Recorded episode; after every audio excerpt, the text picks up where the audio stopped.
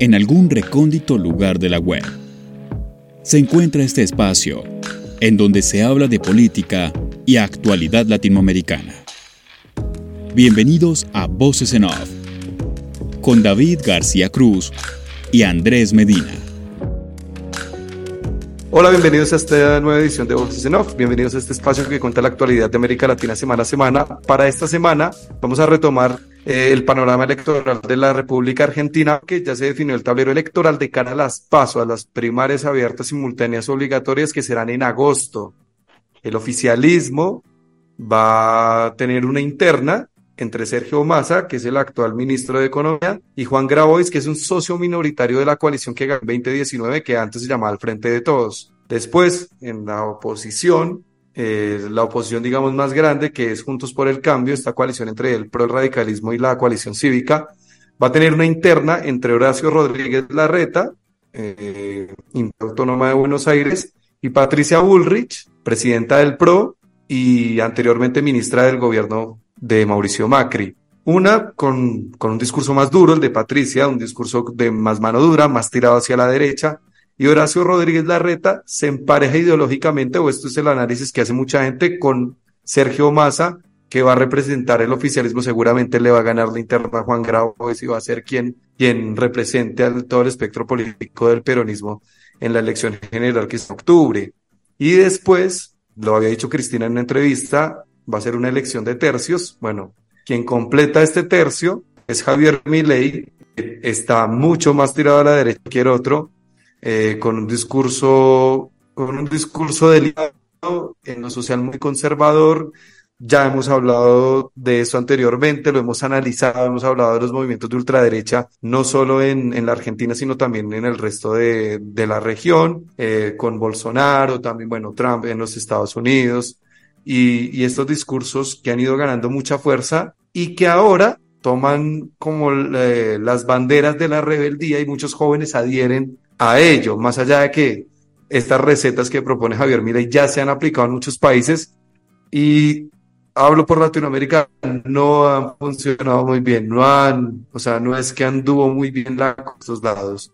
Voy a presentar al productor de este programa, Andrés Medina. Andrés, ¿cómo le va? Hola David, retomando la Argentina, y bueno, ya David daba unos datos interesantes, pero para muchos que se están conectando ahora y no conocen un poquitito acerca de cómo se maneja o lo que se viene para la Argentina el próximo 13 de agosto y lo que se viene también para octubre, se votará presidente y vicepresidente, que ahorita viene obviamente el tema de las PASO, que son las primarias abiertas simultáneas obligatorias, luego viene, luego de conocer el resultado de las PASO, eh, se votará presidente, vicepresidente, se eligen los cargos del jefe de gobierno de la ciudad de Buenos Aires, los gobernadores, excepto los que ya están ahora elegidos en Santiago del Estero y Corrientes, que fueron electos en 2021, y Córdoba, que se eligió hace un par de semanas, y quien quedó fue Martín Yarlora, que, que también pega fuerte por el lado de Schiaretti, por el lado de Larreta, entonces como que por ese lado se están empezando a mover algunas cositas dentro de lo que se viene para las PASO.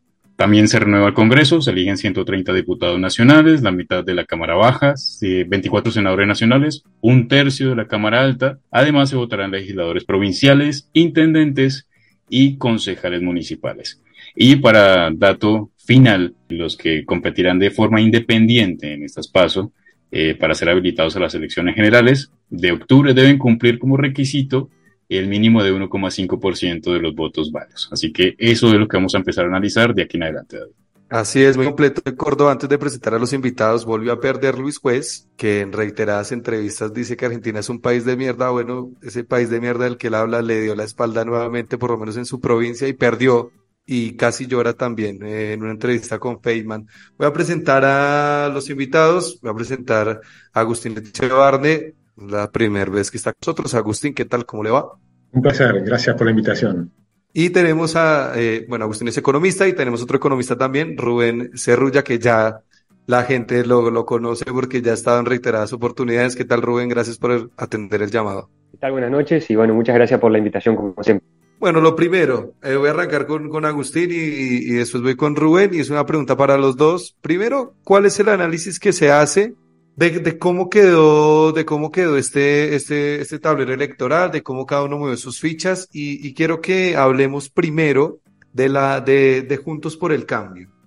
Eh, ¿Cómo ven el tema, esta interna feroz, feroz, feroz, feroz, y que quizá los aleja o, o, o, los hace perder quizás competitividad cuando hace ocho meses uno pensaba que la tenían ganada? Eh, ¿cómo, ¿Cómo ve el tema de la oposición de Juntos eh, por si me permitís, David, me, me, gustaría hacer una, un, un comentario sobre lo que dijiste inicialmente, porque yo tengo una visión un poco diferente.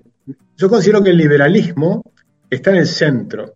Por ejemplo, Ortega y Gasset, que fue un gran liberal, decía que la derecha y la izquierda son dos casos de miplegia moral. En cambio, el liberalismo es el respeto irrestricto a los derechos del otro. Y por lo tanto está en el centro.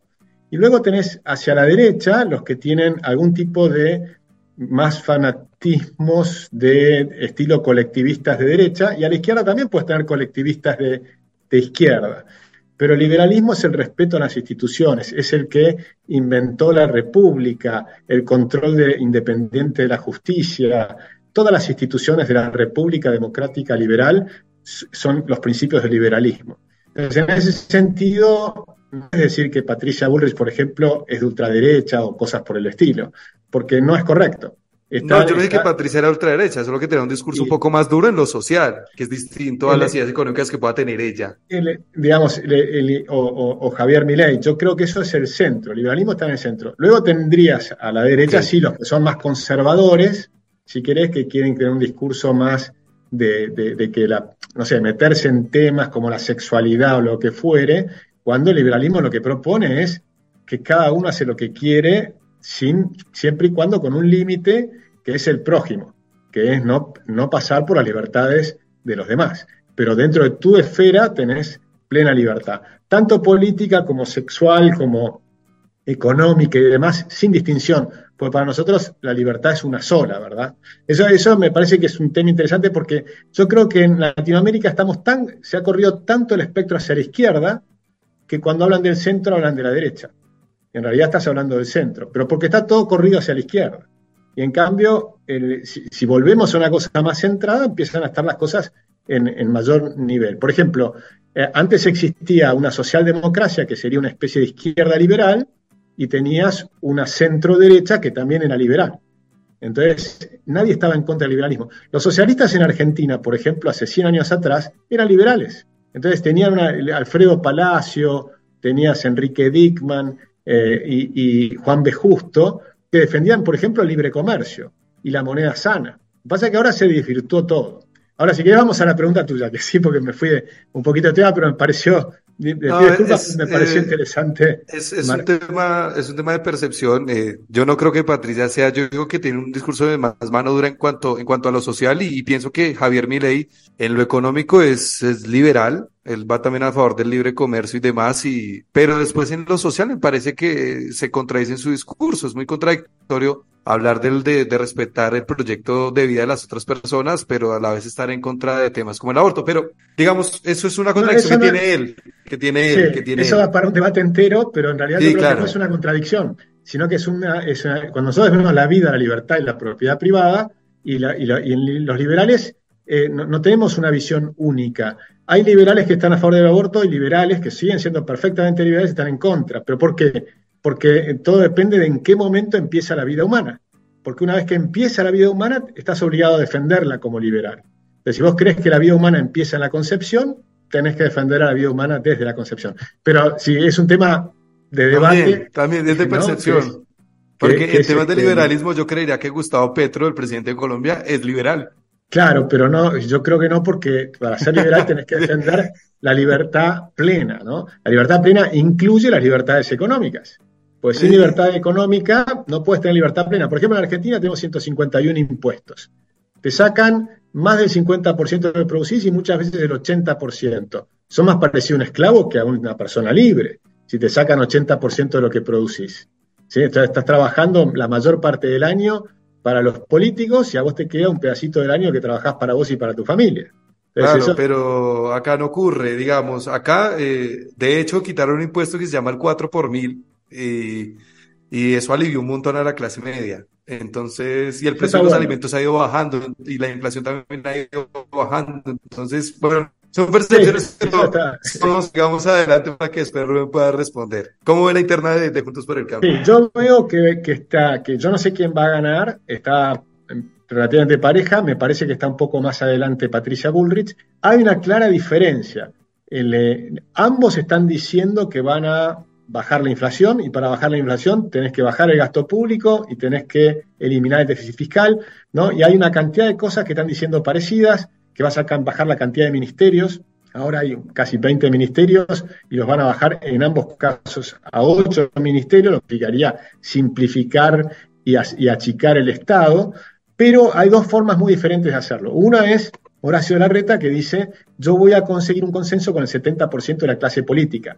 Y en cambio Patricia dice, no, yo voy a hacer las reformas y voy a buscar que la gente que quiera hacer las reformas se sume a esto. Más bien, Javier Milei. Entonces estarías diciendo como que Patricia Bullrich haría, eh, si fuera presidente y ganara las elecciones, probablemente va, a buscar el apoyo de Javier Milei en el Congreso, mientras que Larreta buscaría más bien el apoyo del peronismo y de la política tradicional. El problema que tiene la reta para hacer esto es que el consenso de la clase política argentina hasta ahora ha sido subir impuestos y devaluar.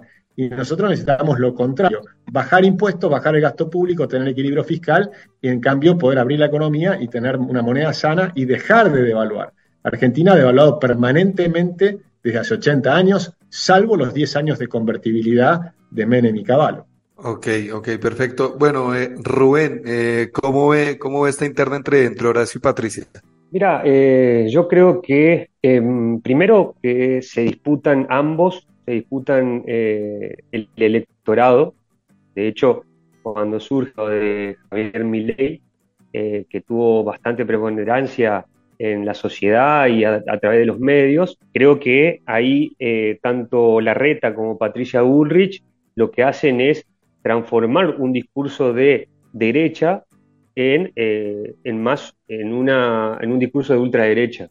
Eh, cosa de, de evitar, digamos, esa fuga de votos hacia Javier Milei. Creo que eh, con respecto al tema del programa económico, tanto Patricia Bullrich como Larreta creo que presentan casi el mismo programa económico, ¿no? si uno lo, si bien uno no tiene, eh, porque no lo han dicho constantemente o no, lo, no han, eh, digamos, puesto a disposición el programa económico o el programa o el proyecto de país que quieren, eh, en, sus discursos o en sus notas uno ya puede evaluar sobre qué es lo que están queriendo o qué proyectan hacia futuro. Y bueno, lo vienen planteando ya desde hace mucho tiempo y tiene que ver con eh, este, este tema de un drástico ajuste en cuanto al gasto público, una reforma tributaria, eh, una flexibilización laboral, digamos, y eh, la unificación del mercado cambiario de manera de eliminar todas las restricciones cambiarias. ¿no? creo que eso es un primer paso, y así lo plantean, pero tampoco eh, digamos, no descartan una eh, reforma previsional, digamos.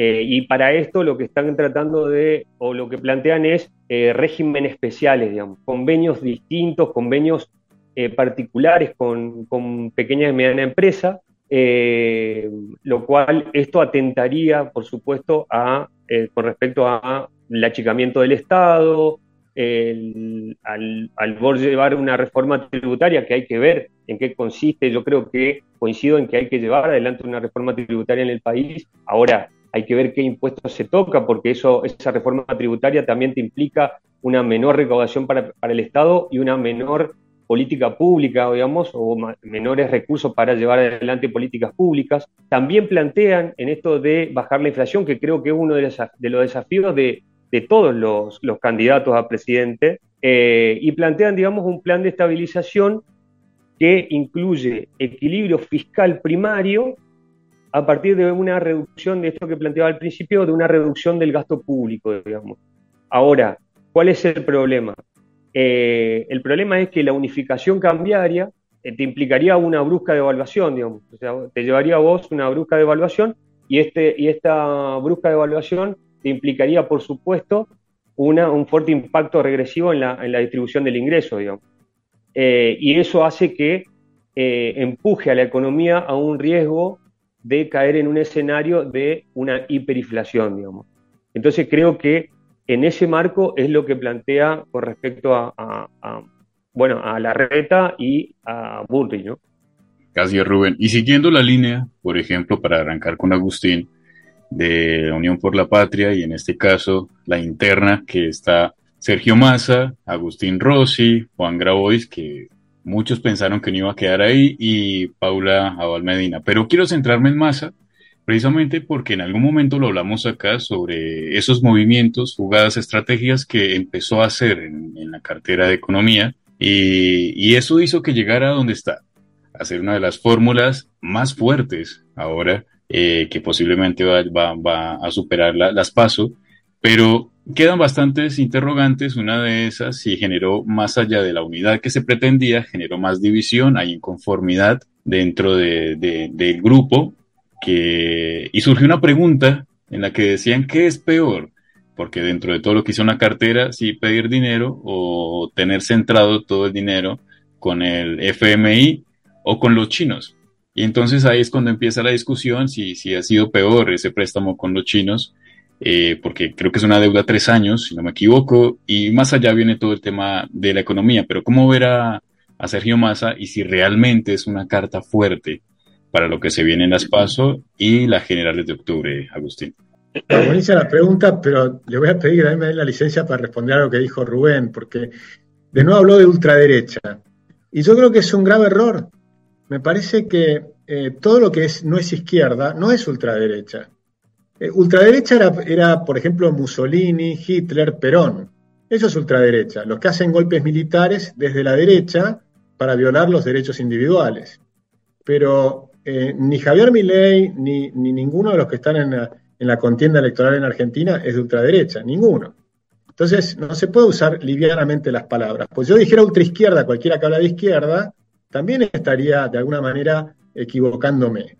Eh, no coincidir, pero eso no significa que sea ultraizquierda. Ultraizquierda era Stalin, Pol Pot, ¿no? Es decir, son, e, eso sería, o, el Che Guevara, que, toman las armas para ir, pero no estamos hablando de eso en Argentina de ninguna manera. Todos los que estás diciendo, todas esas medidas económicas, son las que tienen todos los países normales de la Tierra, todos los países desarrollados de la Tierra. Todos los países desarrollados de la Tierra tienen eh, eh, una moneda sana, un tipo de cambio libre, ¿no? Entonces, este, eso es lo normal. Tienen un, esquema de tratar de no tener defaults, que ya tenemos nueve defaults por el exceso del endeudamiento, o sea, tienen que tener un manejo más razonable de la economía y demás. Eso debería ser lo normal. Pero vamos al, tema de, la interna de Unión por la Patria, para no evitar la pregunta de Andrés y del, tema de los chinos y, de los créditos. Eh, Massa es un problema.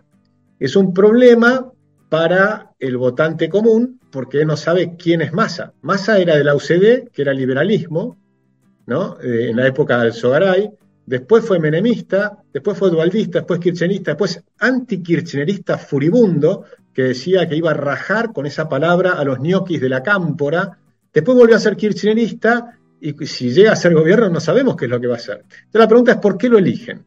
Lo eligen porque habían puesto un candidato kirchnerista, pero que no juntaba votos, porque el kirchnerismo no tiene votos propios. No logra pasar del 24% con sus propios votos. Entonces, como no tiene ningún candidato, no lo puede poner a Máximo Kirchner, que sería lo natural, poner o a Cristina Kirchner o a Máximo Kirchner. Pero no lo pueden hacer porque no tienen votos.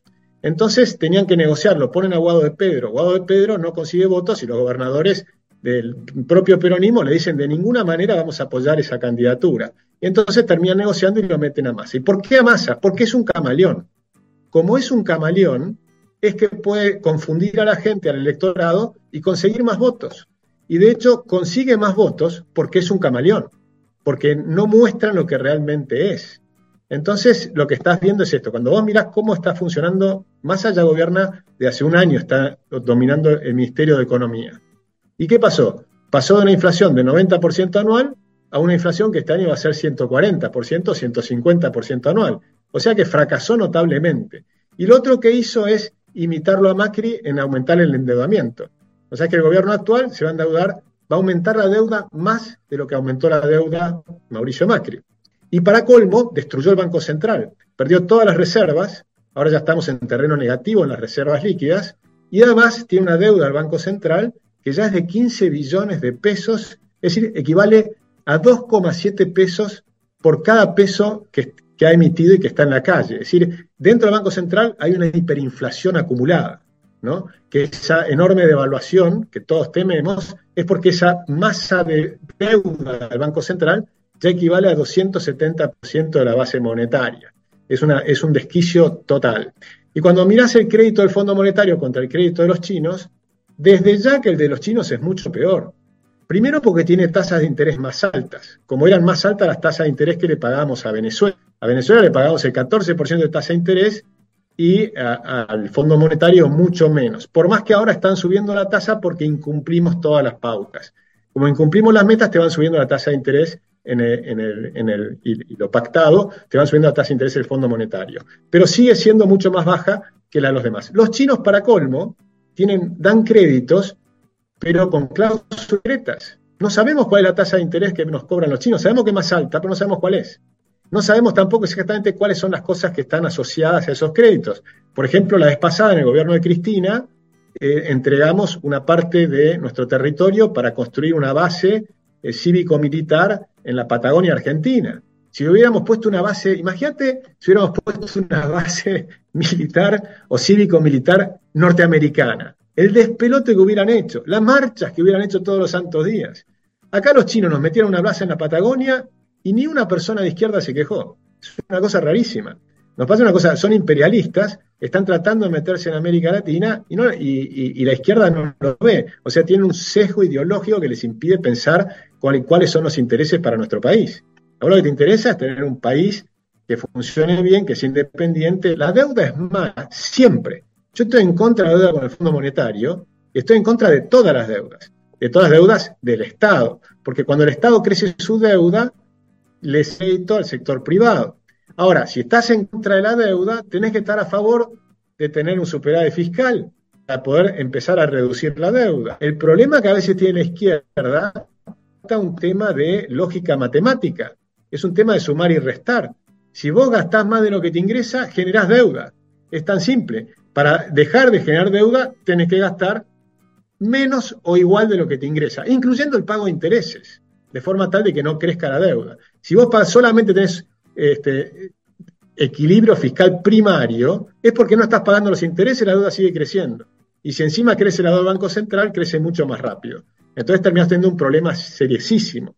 Y si el gobierno, y te, cierro con esto, el otro problema que tiene Massa es que él dice, nosotros heredamos una situación muy mala de, eh, de Mauricio Macri. Pero tienes un problema. El próximo gobierno, una situación mucho peor que la que heredó el gobierno actual. De forma tal que si no pudiste manejar la herencia de Macri, mucho más difícil es manejar la herencia de Alberto y, de Massa. Síguenos en redes sociales. Twitter, Voces en Off-Bajo y Facebook, Voces en Off Opinión. Y lo que se le viene al próximo gobierno porque lo que deja el gobierno de, Alberto, más la cartera de economía.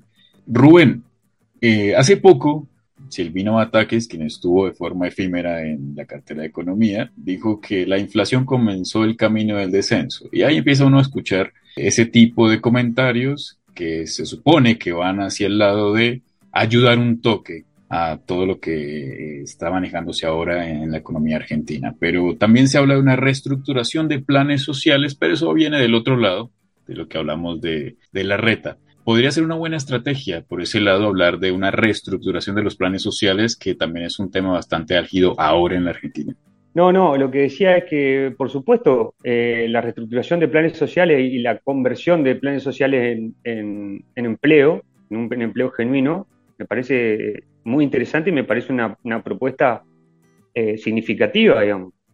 Eh, creo, que, creo que esa es, esa es la idea del plan social, porque realmente eh, muchos discursos de derecha y de ultraderecha plantean de que hay que bajar el gasto público como si fuera esa la, la, posibilidad de hacer crecer al sector privado, yo no coincido en eso.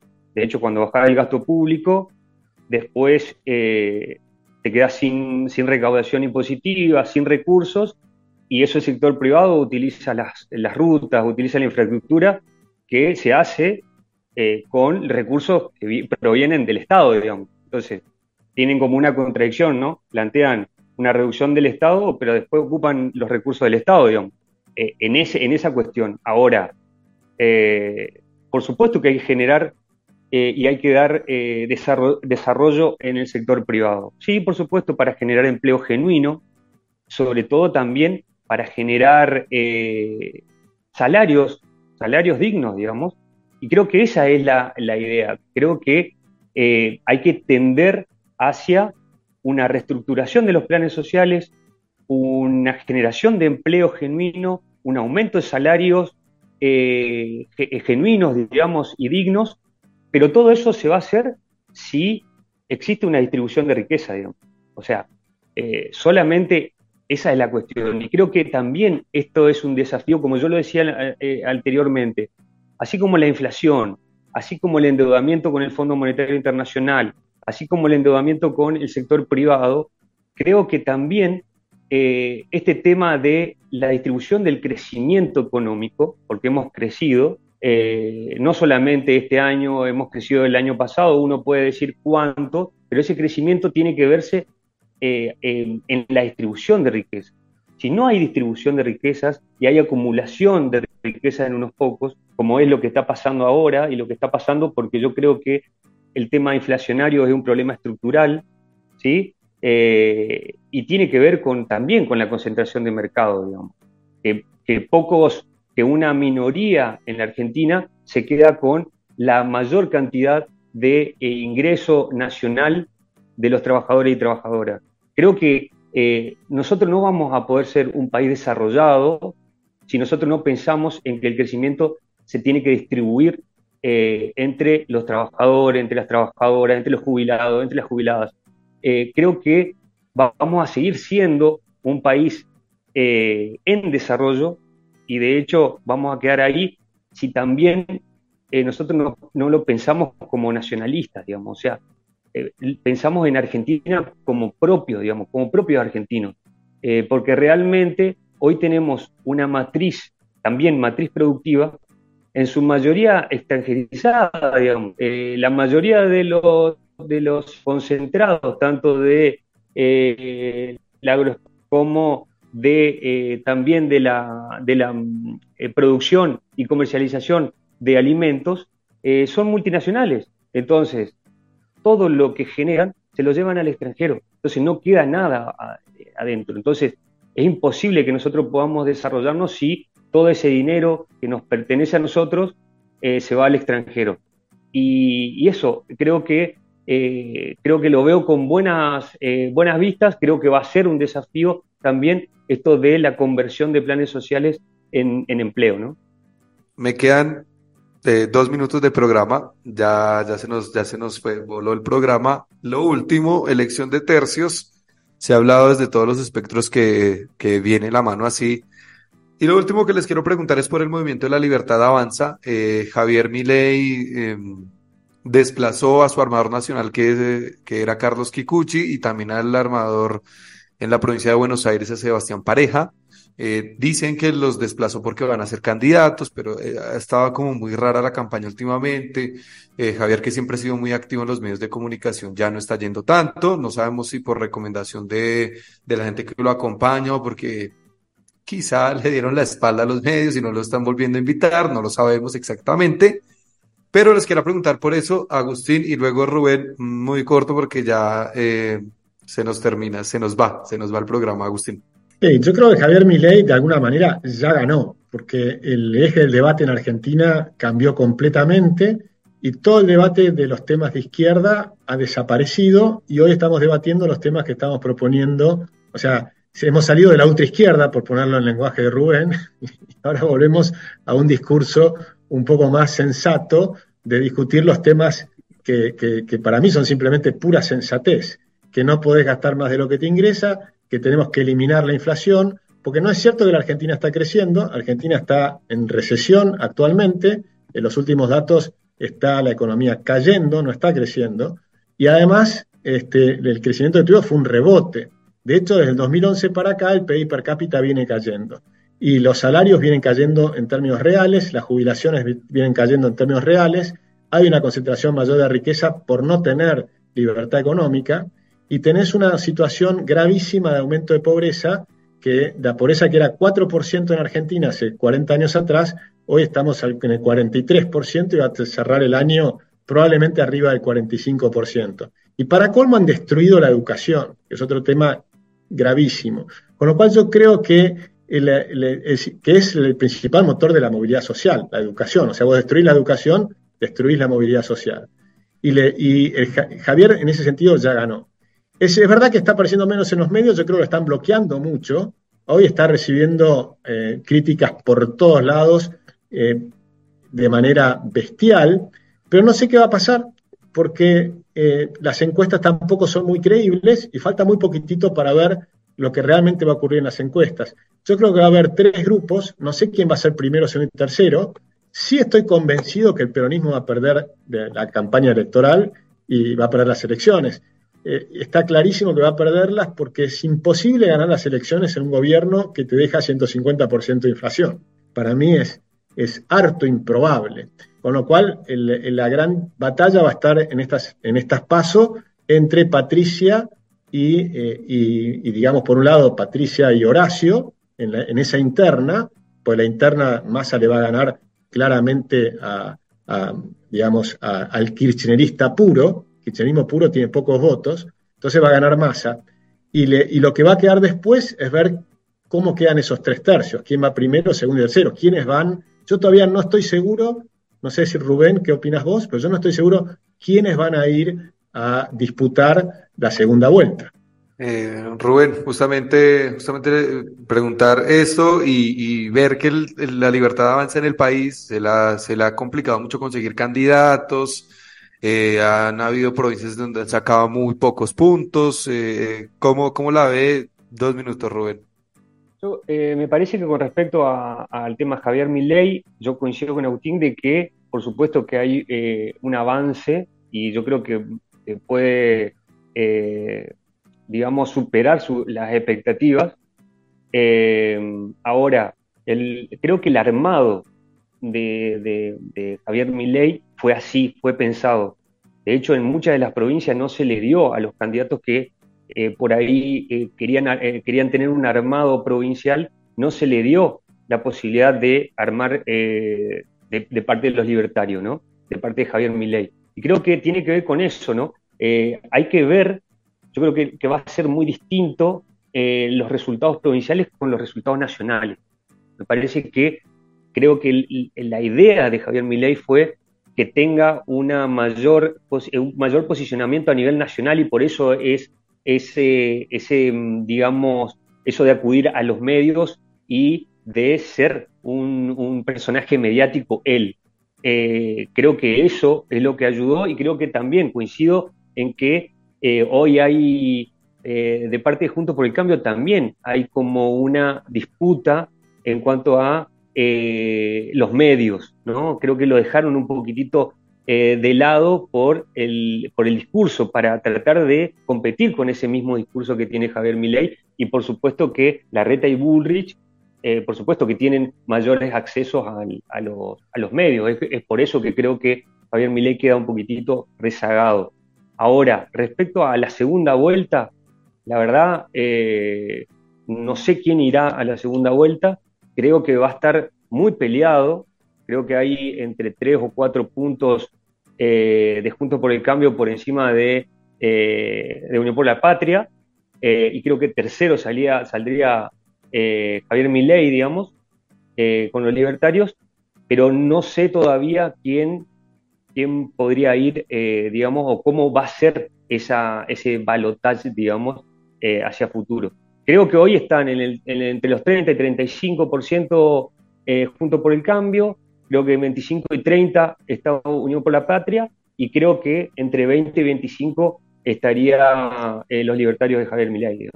A Rubén Agustín, gracias por haber atendido el llamado, por hacer este análisis. Estuvo muy entretenida la charla, creo que salió muy bueno el programa. Gracias Andrés por hacer posible este programa, por producirlo. Mi nombre es David García Cruz y nos reencontramos la próxima semana, en donde seguramente vamos a hablar del desorden político que hay en Colombia, o quizá, o quizá nos encontremos con algún otro tema eh, pendiente respecto a Centroamérica. Gracias, chao.